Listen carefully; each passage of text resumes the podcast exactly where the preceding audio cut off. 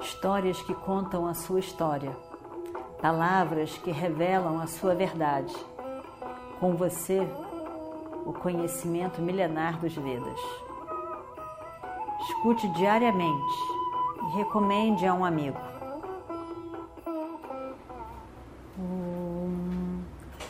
Vakratunda Mahakaya Suryakoti Samaprabha Nirvignam Kurumedeva Sarvakaryeshu Sarvada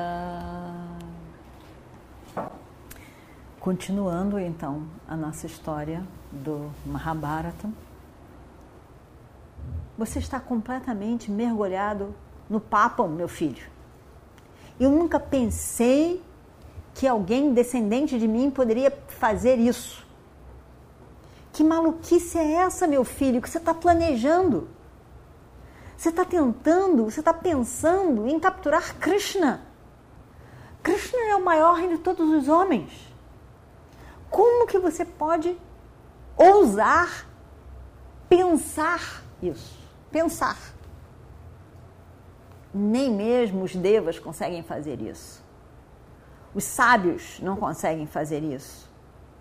Você está me parecendo mais tolo do que uma criança que acha que vai conseguir esticar as mãos e pegar a lua cheia que está no céu. Você não sabe, meu filho, quem ele é. É muito mais fácil aprisionar o vento com as suas mãos. Muito mais fácil pegar o sol com, com as suas mãos. É muito mais fácil carregar a, a terra com seu peso, com as suas próprias mãos. Você não vai conseguir capturar Krishna o grande Krishna. Krishna estava ali presente. Evidentemente que ele falou também porque Krishna estava ali presente. E Krishna, que conseguia ver através daquele show todo, que conseguia ver por detrás a intenção de cada uma daquelas pessoas ao falar, ele via muito mais do que as palavras, ele via a intenção por detrás diz, sorri para Duryodhana e diz: Você é mesmo um tolo. Você é mesmo um tolo. Um tolo. Você pensa que você sozinho vai conseguir me capturar. Eu realmente tenho muito pena de você e desses seus pensamentos insanos. Insanos mas na mesmo tempo em que Krishna estava ali, ao dizer isso tudo, e as poucas pessoas estavam ali reunidas, mas eram pessoas significativas. Krishna falando aquilo tudo e vai tomando uma forma incrível.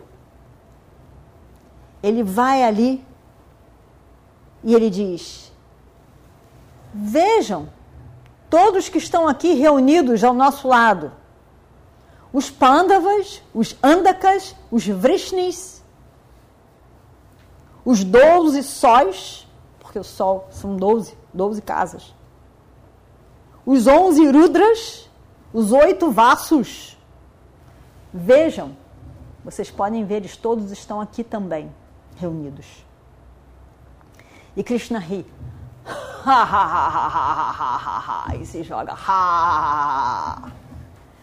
Uma gargalhada estrondosa.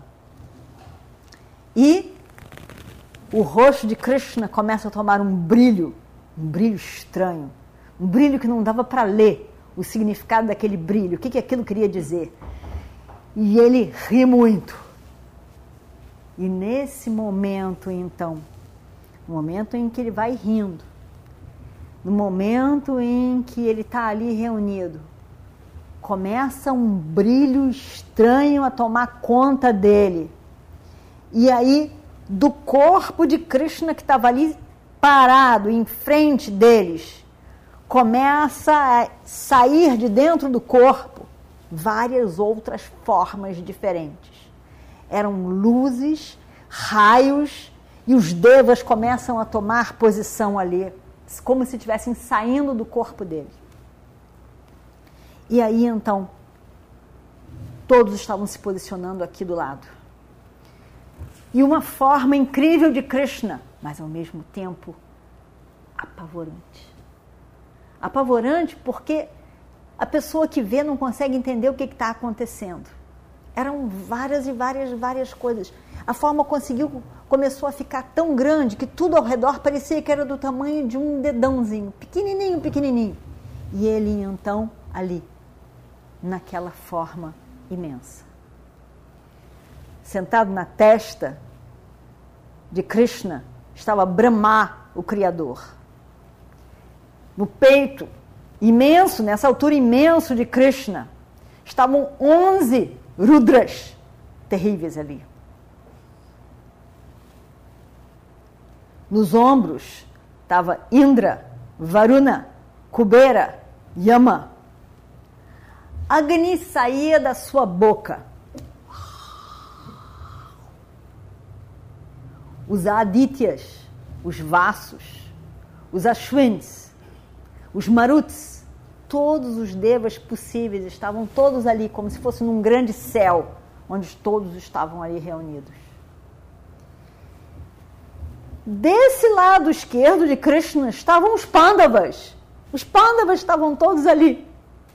Balarama estava ali também, irmão de Krishna. Do lado do seu lado direito estava Arjuna.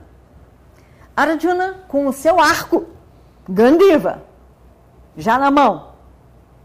Atrás poderia se ver Bhima, Nakula, Sahadeva, Yudhishthira, todos ali.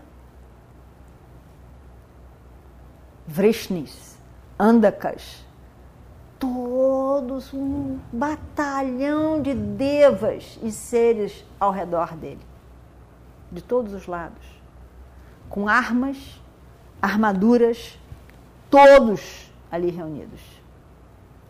Os braços de Cristo nessa altura não eram só dois nem quatro, eram muitos braços. E cada braço segurava uma arma diferente cheio de armas. Tinha Shanka, uma concha, Panchajanya. Tinha Chakra, Sudarshana Chakra. Gada, calmou daqui, uma espada, Nandana. Dos seus olhos, dos seus, das suas narinas também saíam fogo, fogo.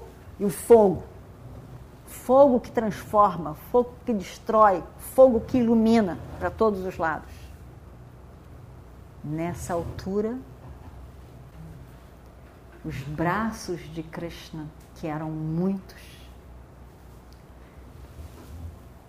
o fogo que saía das suas narinas, dos seus olhos, tomavam conta do espaço. Vários seres diferentes. A forma já era imensa, tomava conta do espaço todo. E aquilo tudo era imenso e terrível, apavorante. Parecia que era o Deus morte estava tomando conta ali. Era um espetáculo incrível, ao mesmo tempo apavorante.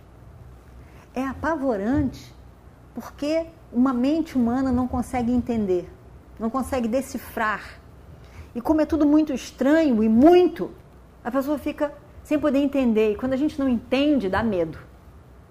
Então estavam todos apavorados, ao mesmo tempo encantados com aquela forma. Muitos que estavam ali reunidos não conseguiram continuar olhando e fecharam os olhos. Bhishma, Drona, Vidura e os rishis, que estavam todos ali reunidos, mantiveram os olhos abertos o tempo todo, vendo aquele esplendor que era Krishna. Eles estavam ali olhando e olhando, se deliciando com aquela forma cósmica que Krishna tinha assumido. E aí então uma coisa muito incrível aconteceu. O rei Dhritarashtra era cego, mas Krishna permitiu que ele visse o que estava acontecendo ali. E quando ele olhou, ele viu. Ele viu Krishna, os devas, todas as pessoas, ele viu todos os seres, todos os devas ele viu todo, os, os pândavas, ele viu tudo aquilo. E ele continuou olhando, primeiro, que aquilo é algo surpreendente para ele. Ele nunca tinha visto, ele era cego. Depois, porque o que ele estava vendo era muito além de uma realidade. Então ele olha aquilo, ele olha aquilo, se mantém os olhos abertos olhando. música começou a tocar, música, música especial, uma música como se estivesse vindo de muito longe, dos céus, começou a tocar. As flores começaram a cair também, chuvas de flores, nessa forma cósmica de Krishna. E Dhritarashtra olhava para Krishna completamente encantado com o que ele estava vendo. Naquele momento, as lágrimas caíram dos olhos de Dhritarashtra. E ele então levanta uma oração para Krishna. Ele sabia quem Krishna era. Ele diz, e vamos ver o que acontece no próximo capítulo. Om Shri Guru Bhyo Namaha Harihi Om histórias que contam a sua história, palavras que revelam a sua verdade. Com você, o conhecimento milenar dos Vedas. Escute diariamente e recomende a um amigo.